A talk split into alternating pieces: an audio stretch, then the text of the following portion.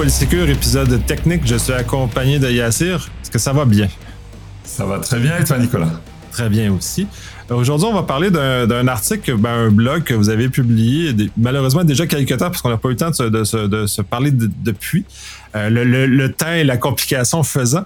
Euh, vous avez publié un article sur le, un VOC, c'est-à-dire le Vulnerability euh, Operation Center, c'est-à-dire comment on organise la sécurité offensive dans une unité sans, structurés comme le SOC ou le NOC ont déjà été pour justement structurer des organisations opérationnelles autour d'un ensemble, euh, puisque maintenant, il est de plus en plus courant dans les entreprises d'avoir un volet offensif beaucoup plus présent, justement pour être prêt de se défendre correctement. Donc, je te laisse amorcer sur, euh, sur le, dit, le dit article de blog que vous avez publié. Exact. Euh, écoute, nous, nous la réflexion, elle est venue parce que ça fait pas mal d'années qu'on qu'on analyse un peu ce qui se passe sur les marchés, qu'on discute aussi avec les, les, les, entreprises, les organisations. Et en fait, on s'est rendu compte que euh, cette recherche de Operation Center, d'une certaine manière, c'est-à-dire ces tours de contrôle qui permettent de regrouper par, euh, on va dire, par des familles d'approches cohérentes la manière avec laquelle on va superviser des, des, des opérations, euh, il n'y avait pas de raison, a priori, de ne pas l'appliquer au côté euh, offensif de la sécurité. Et donc, typiquement, euh, c'est vrai que les gens connaissent, par exemple, le SOC, euh, où on va centraliser tout ce qui va être défensif, hein, toutes les remontées potentielles d'alerte, le suivi, etc., avec, avec toujours un triptyque la technologie, les ressources et quelque part les process. Et on s'est dit qu'on peut appliquer ça à, de l'autre côté offensif, puisque au quotidien, en fait, on discute avec des clients qui euh, font du red teaming, font du pentest, font du bug bounty, font euh, des audits. Euh, et toutes ces opérations-là, ils les font avec des acteurs différents, des partenaires, des ressources en interne, des hackers éthiques, avec des processus des fois différents, avec des formats différents. Les rapports, par exemple, qui sont envoyés, des fois, ils sont dans un format euh, texte dans un format euh, slide, dans un format document, etc., etc. Euh, et donc il y a un vrai enjeu en termes de gain de temps, en termes de rationalisation et d'objectivation de ce qui est fait sur ces typologies de missiles pour se dire est-ce qu'on ne peut pas centraliser ça quelque part? Et donc c'est comme ça qu'on est venu avec cette idée de VOC, Vulnerability Operation Center, pour dire on souhaite pousser des plateformes qui va permettre à, nos clients de superviser tout ça. Et donc, on a testé le discours, comme tu peux l'imaginer, hein, parce qu'on s'est dit des fois, on peut avoir des noms qui claquent, mais la réalité, c'est qu'il n'existe rien derrière. Euh, et on veut quand même rester un peu raccroché à la réalité. Et, euh, ça a fait sens. Et depuis euh, qu'on a démarré ce concept, par exemple, nous, sur, sur Yogosha, on a trois grandes familles de, de, services que les clients peuvent, peuvent activer ou le bug bounty, le VDP et le pentest as a service, et ben en fait, on s'est rendu compte que euh, au moins 30% de nos clients utilisent au moins deux des services, quoi, euh, depuis le démarrage. Donc, euh, il y a déjà et, de manière différente. Hein. et puis aujourd'hui, on a vraiment une, une, volonté de plus en plus de gens qui permettent de, enfin, qui souhaitent en tout cas s'assurer que toutes ces opérations-là vont rentrer dans le même moule euh, pour que typiquement, euh, quand ils vont prendre une décision, ils la prennent avec euh, le plus d'angles d'attaque possible. Je, je, je, je m'explique. Je, donne un, un, truc anecdotique. Si un test d'intrusion euh, interne, un test d'intrusion avec un partenaire et un bug bounty, euh, les trois convergent sur une vulnérabilité quelque part sur un asset, c'est clairement c'est qu'il y a un problème euh, avec l'entité qui gère l'asset. C'est-à-dire ça ne devrait pas se produire. On devrait avoir voir ça comme des lames de rasoir et en fait c'est le genre de choses qu'on ne peut pas voir forcément quand ces opérations-là sont distinctes, c'est-à-dire qu'elles sont gérées par des réunions, par des emails, mais quand on rentre ça dans une tour de contrôle avec un dashboard unifié, avec des éléments de comparaison, en fait, on réduit ce genre de risque. Et ce genre de risque, qu'est-ce qu'il permet de faire? Il permet de gagner du temps du temps, c'est de l'argent, encore plus quand il s'agit de sécuriser des, des, failles. Et il permet surtout, et je pense que ça c'est le deuxième plus grand jeu, de réduire le stress des équipes opérationnelles. Et ça, pour moi, c'est un des indicateurs importants Et c'est un des enjeux des équipes de sécurité aujourd'hui le plus important, c'est qu'il y a une charge mentale auquel ils font face qui est extrêmement élevée. Et enfin, il y a plein de ressources qu'on pourrait partager sur des études qui convergent sur le fait que toutes les équipes sécurité aujourd'hui, quel que soit le, quel que soit le secteur, quel que soit le monde et tout, toutes les équipes démontrent ou déclarent des niveaux de stress qui sont de l'échelle de 8 sur 10 et plus. 8 sur 10, c'est traumatique. C'est quelqu'un qui dit de manière régulière, je, je ressens objectivement ou subjectivement, hein, je ressens un stress de 8 sur 10 euh, au quotidien dans mon travail. C'est quelqu'un qui va finir avec un, une dépression ou quelqu'un qui va faire une grosse erreur, quelqu'un qui va démissionner. Je veux dire, il n'y a pas 36 000 manières de le voir. Et ça fait partie aujourd'hui des enjeux et c'est pour ça que nous, on pousse vers ça en disant comment on peut d'un côté faire gagner du temps pour de la prise de décision en unifiant un peu les formalismes. Deuxièmement, réduire la charge de stress parce que une personne qui se bat contre des moulins avant, et il y a beaucoup de RSSI qui vous disent ça, hein, j'ai abandonné parce qu'on trouve, mais personne ne veut corriger. Vous voyez, c'est voilà. Euh, ou en fait, bah, ça on l'a vu ici, mais on l'a on l'a pas vu par une autre opération. Ça, ça n'est plus possible. En 2022, on ne peut plus accepter ce genre de choses. En tout cas, on ne peut plus le laisser euh, comme des, des, des, des pratiques. On peut, pas le, on peut pas le laisser sans, structure. C'est essentiellement ça. c'est ça qui est parce que tu sais, il y a eu il y a un virage depuis plusieurs années. On va parler de red teaming. On est très content de se parler de ces éléments-là, mais c'est encore dans un contexte où on envoie. On peut puis on parle de hunting aussi. Euh, on parle de contexte de cette nature-là, mais dans un contexte où les gens partent, mais comme des chasseurs et non comme des éléments structurés. Enfin, on s'en va pas comme de, façon, fait qu'on s'en va un peu artisanal de notre cache, puis on, on va faire du hunting. Quand là, le, fait d'amener le VOC comme étant une notion, ben là, on ne cherche plus euh, de façon artisanale, mais on vraiment structure les éléments justement pour être prévisible. Et puis c'est ça que les gens, peut-être en cyber, ont un peu plus de difficultés. Les SOC l'ont vécu. Les gens à faire au métier préfèrent des éléments structurés et prévisibles qu'un rapport aléatoire qui nous arrive comme ça de, de temps à autre et qui n'est pas bien appuyé. Puis d'ailleurs, Microsoft l'a reconnu il y a beaucoup d'années, où quand ils ont mis le, fameux patch Thursday, c'est arrivé le moment, ils ont structuré de façon que ça soit prévisible pour que les organisations puissent euh, s'amener comme ça. À ce moment-ci, puis on est encore dans un univers où les vulnérabilités sont découvertes de façon aléatoire, autant au niveau euh, des produits commerciaux qu'on acquiert, autant de nos propres systèmes qu'on développe à l'interne, c'est aléatoire, puis ça, ça devient, mal reçu. Puis justement, c'est pour un, un facteur, pas le seul, qui fait que les RSI sont un peu laissés à eux-mêmes euh, à, ces éléments-là parce que les, les gens métiers ne, les prennent pas autant au sérieux. Mais parce qu'en fait, il y a pour moi un, enjeu de transformation de de ces de ces approches, hein, comme tu le dis, le red teaming, le pen testing, etc., qui dans les faits, dans la pratique, peuvent être euh, artisanal, hands-on, euh, voilà, ça, ça c'est normal. Mais le vrai enjeu, c'est qu'il faut capter tout ça et il faut le transformer en connaissances formelles pour les équipes pour qu'elles puissent après s'améliorer dans le temps. en fait, ce passage-là de la pratique vers comment, d'un exercice de red teaming, je vais m'améliorer, je vais améliorer ma connaissance de ma société, de mes équipes de sécurité pour en faire quelque chose que je peux reproduire, que je peux traquer, que je peux suivre, bah en fait, c'est là où il y a un vrai enjeu. Et c'est de là devient ce côté prévisible, formaliste. C'est-à-dire, il ne faut pas non plus se dire, je vais prévoir ce que va faire le, le red teaming, mais je vais prévoir l'output pour pouvoir le digérer et pour pouvoir en faire un apprentissage. C'est comme quand vous dites, euh, vous voulez apprendre le, les mathématiques euh, à un enfant. Euh, les mathématiques, c'est extrêmement large. Néanmoins, il y a de la didactique, il y a de la pédagogie, il y a un formalisme à, respecter pour que petit à petit, on ingurgite ça de telle façon à ce que ça modifie au fur et à mesure mes connaissances, moi-même, du monde qui m'entoure.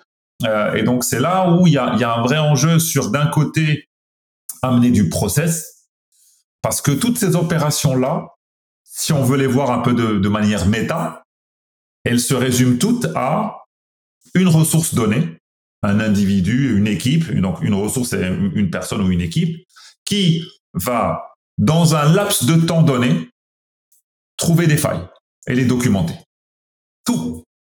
La contrainte, les, les, différences, c'est est-ce que le temps il est court, est-ce qu'il est lent, est-ce que c'est un temps déclaré, pas déclaré, mais dans tout le reste, ça s'arrête à ça. une équipe, une ressource qui va trouver des failles dans un, sous contrainte précise. Et donc ça, il faut le sortir, il faut être capable de le, de, le remonter, de le traquer, et pour pouvoir dire derrière où est-ce que je dois mettre mon énergie, où est-ce que je dois corriger vite, où est-ce qu'il n'y a pas d'enjeu, quelles sont les personnes les plus pertinentes et sur quelles thématiques elles sont les plus pertinentes. Parce qu'il y a aussi un sujet d'affectation, ça veut dire que euh, si un petit peu vous êtes en mode chaotique quand vous testez euh, et que vous mettez des personnes qui sont très très bonnes sur le réseau pour tester des applications mobiles, vous n'allez pas forcément avoir de super résultats. Donc la capacité à, se dire tel individu, tel pentester, tel red teamer, euh, tel voilà, il est très très bon sur ce sujet-là et pouvoir pour le coup classer tous vos red teamers, tous vos pentesters, etc. avec des compétences spécifiques clés, bah il y a un vrai euh, il y a un vrai enjeu là-dedans quoi. Et c'est là où ce genre d'approche euh, intégrée, homogène, euh, avec des tours de contrôle, peut prendre tout son sens quoi. Oui, bien, bénéfice de concentrer la, connaissance, la compétence, justement, de ces éléments, parce que c'est pas les mêmes compétences qu'on va retrouver du côté offensif qu'on va trouver du côté défensif. C'est un peu, euh, à mon sens, l'erreur que qu'on, les SOC actuels font, c'est qu'ils mélangent les deux côtés. Là, on parle de Purple Team, puis on, veut tout faire ça ensemble. Mais la réalité, c'est que c'est des compétences fondamentales qui sont différentes, puis c'est des gens qui ont des, qui ont des approches qui sont différentes également. Fait qu'on peut pas demander à quelqu'un qui est typiquement offensif de faire du défensif et vice-versa. Puis ça, même si on fait l'effort de le faire, ces gens-là, un, vont souvent être malheureux parce que les autres, c'est pas dans leur, dans leur sphère, sont pas là dans leur vie ou sont pas là dans leurs choses. Et ils vont être moins performants également. Fait qu'on est capable de vraiment restructurer les gens avec les compétences. Puis dans le fond, dans des, dans des grandes organisations, on est capable d'avoir des équipes distinctes et dédiées à ce genre de choses-là, et d'avoir la tour de contrôle qui met l'arrimage entre les deux, qui permet justement la coordination de ces, éléments-là. Mais il reste que fondamentalement, c'est des, approches qui sont distinctes et qu'on ne doit pas mélanger non plus parce qu'on n'aura pas le bénéfice. Puis on va épuiser les gens parce qu'on va leur demander des choses. Moi, j'ai vu des socs où ils font autant l'offensif-défensif, puis les gens sont à bout de souffle parce que c'est impossible de faire les deux univers en même temps et de façon concurrente avec un nombre très limité de ressources. C'est juste ça. Et c'est là où c'est très intéressant parce que vous amenez, Yogosha amène une brique très importante, vous amenez la brique offensive qui s'insère dans, cet écosystème-là dans lequel on est capable de, de, de, rehausser la maturité offensive de l'organisation. Hmm. Non, mais moi, je suis, je suis tout à fait d'accord sur le fait de dire, euh, tu, as évoqué le, Purple Team à juste titre. Je pense que par exemple, c'est un exercice, euh, par exemple, dans le cadre d'un entraînement ou d'une simulation qui a tout son sens. Euh, on peut le faire, voilà, pour s'entraîner. Mais c'est vrai qu'au quotidien, euh, quand il va y avoir une gouvernance qui va s'imposer avec une responsabilisation des gens sur qui doit prendre quelle action pour corriger ou pour trouver une faille ou je pense qu'il faut qu'il y ait des scissions beaucoup plus claires euh, beaucoup plus limpide. Et c'est vrai que, et on retournera toujours au, même sujet, et tu l'as très bien souligné, c'est vrai que des fois on le fait aussi par facilité parce qu'on n'a pas assez de ressources. Et donc on dit à la personne, ouais mais tu vas faire du purple, comme ça tu vas attaquer et défendre en même temps. Sauf que c'est de la schizophrénie, et le temps qu'on va passer à attaquer, on ne l'aura pas utilisé pour mieux défendre, et le temps qu'on aura passé à défendre, on n'aura pas utilisé pour aller encore plus dans, dans, dans, dans l'attaque pareil, donc je pense que c'est là où les sujets opérationnels euh, deviennent très critiques et très stressants parce qu'on arrive à une limite qui est la, la limite des, bandes passantes des uns et des autres. il faut être capable de les superviser. Et donc nous, typiquement, euh, tu vois, par exemple, un des sujets qui nous semblait clé, c'était la disponibilité des individus. Euh, c'est-à-dire que sur la plateforme, on, regarde qui est disponible et qui ne l'est pas. Ça peut paraître, ça peut paraître bête hein, quand on le dit comme ça. Mais euh, quand c'est formel, formalisé quelque part, ça n'est pas la même chose que quand vous envoyez un Slack ou un mail à quelqu'un pour dire j'ai besoin de toi, est-ce que tu pourrais m'aider? Parce que il était déjà indisponible, mais vous l'avez déjà perturbé dans, son, dans, dans, sa disposition en envoyant le mail. Il a peut-être déjà décroché, et par gentillesse ou par autorité, il, va peut-être vous dire ok d'accord, mais je vais voir ce que je veux faire. Mais si vous avez déjà des pastilles qui vous disent bah lui il n'est pas disponible, mais qui vous orientent vers une personne qui est disponible, Peut-être que vous allez aiguiller l'énergie très rapidement en disant bon, ça ne sert à rien que j'embête euh, Jean-Baptiste, il est déjà pris, euh, je vais appeler Michel quoi. Hein, je caricature un peu et je vais le pinguer. Donc il y a, il y a des choses comme ça qui relèvent de de, de juste la, la formalisation de, de la disponibilité des ressources qui aujourd'hui n'est pas faite parce qu'il n'y a aucun outil central qui permet de dire euh, sur 200 pentesters avec qui je travaille, avec mes, partenaires et moi, qui est disponible à l'instant T et qui ne l'est pas. Quoi. Voilà. Ouais, puis c'est une chose, puis justement, la plateforme est intéressante, puis là, la vôtre, comme les, celles, les, autres aussi, justement, de s'inscrire dans ce regard-là plus grand où on est capable d'avoir des ressources à la demande, mais des ressources disponibles et, reposées à la demande et euh, euh, retirer la pression sur ses employés, justement, qu'on est capable d'aller, la fameuse élasticité du, euh, du cloud, mais l'élasticité au niveau humain, elle, elle se répercute par des plateformes comme celle de Yoga par exemple, et les autres aussi. Là, je pas, là, c'est sûr, je, parle avec toi, c'est que je favorise la tienne, mais il reste que ces plateformes-là permettent justement cette élasticité-là de capacité des organisations. Puis dans un contexte en plus où il y a de moins en moins de gens disponibles sur le marché, ou de plus en plus difficile à recruter des gens compétents qu'on a besoin, puis qu'on a ça. Puis en même temps, il faut aussi en, recruter les, gens qui débutent. Là. c'est, là l'autre aussi, la, dissonance. C'est qu'on veut tous les experts, mais on faut en même temps laisser la, chance aux, non-experts, ceux qui débutent, de, pouvoir monter en compétences. Euh, donc, on est dans un problème. Fait que, oui, on faut embaucher les deux, mais en même temps, on est capable de suppléer l'élément de compétence quand on n'est pas capable de l'embaucher avec des plateformes. C'est ça l'élasticité, c'est ça le, le, crowdsourcing, c'est ça d'aller chercher plus loin. Exactement. C'est exactement ça l'idée. Et c'est vrai que euh, euh, tous les problèmes que tu décris d'accès aux ressources, c'est des problèmes euh, systémiques, c'est-à-dire que toutes les études qui existent euh, en, en large, en travers, sans balancer de chiffres, elles démontrent que les pénuries sur des profils cybersécurité sont des pénuries, ce que j'appelle moi des pénuries structurelles. C'est-à-dire que nos sociétés par essence, l'éducation, les systèmes d'éducation, les écoles, les systèmes de formation n'ont pas été pensés pour produire assez de profils qui ont ces casquettes-là. Donc maintenant, on commence à le faire. On commence à voir apparaître des initiatives, des masters spécialisés en, fin de parcours, ou voire même des parcours cyber, et ça va donner des résultats à un horizon donné. Euh, le problème, c'est que, allez, on va dire, on va dire, ça va donner euh, des résultats dans cinq ans, par exemple, d'accord? Euh, sauf que dans cinq ans, les tendances de fond du marché, elles auront changé. Et dans cinq ans, le sujet ne sera plus du tout le SOC, mais le sujet, ça sera potentiellement euh, la crypto-quantique, quoi, ah, le chiffrement post-quantique. Euh, le problème, c'est que le chiffrement post-quantique, les boîtes de R&D, les vraies, elles sont déjà en train de le faire maintenant et de l'implanter, donc elles auront une longueur d'avance. Les écoles ne sont pas conscientes de ça. Ça va se diffuser sur le marché. Dans cinq ans, ça va devenir un besoin. On va commencer à rétropédaler pour former des gens rapidement. Entre-temps, il y aura une nouvelle technologie de rupture qui va apparaître. Et c'est là, en fait, justement, c'est, c'est, je pense qu'il y a un enjeu sur les, les, les systèmes même d'éducation. Il, va y avoir de, de, de, gros changements, chamboulements qui traversent d'ailleurs ces systèmes-là depuis des années. Et en attendant, c'est vrai que c'est l'intérêt des plateformes, ce que tu disais, cette élasticité-là, c'est que ça permet d'augmenter sa capacité d'atteindre des, ressources au-delà des quatre murs d'une société pour aller trouver des compétences rares euh, où qu'elles soient et pouvoir les, impliquer sur des opérations aujourd'hui qui deviennent critiques. J'ai pas besoin de, le rappeler. Je pense qu'on en parle depuis le, le, premier podcast que que j'ai fait avec toi, mais euh, on, là encore, on a vu hier et avant-hier des collectivités, par exemple en France, qui se font euh, attaquer euh, des, des, des, des, collectivités, enfin des administrations en Australie qui se font attaquer avec des données qui fuitent.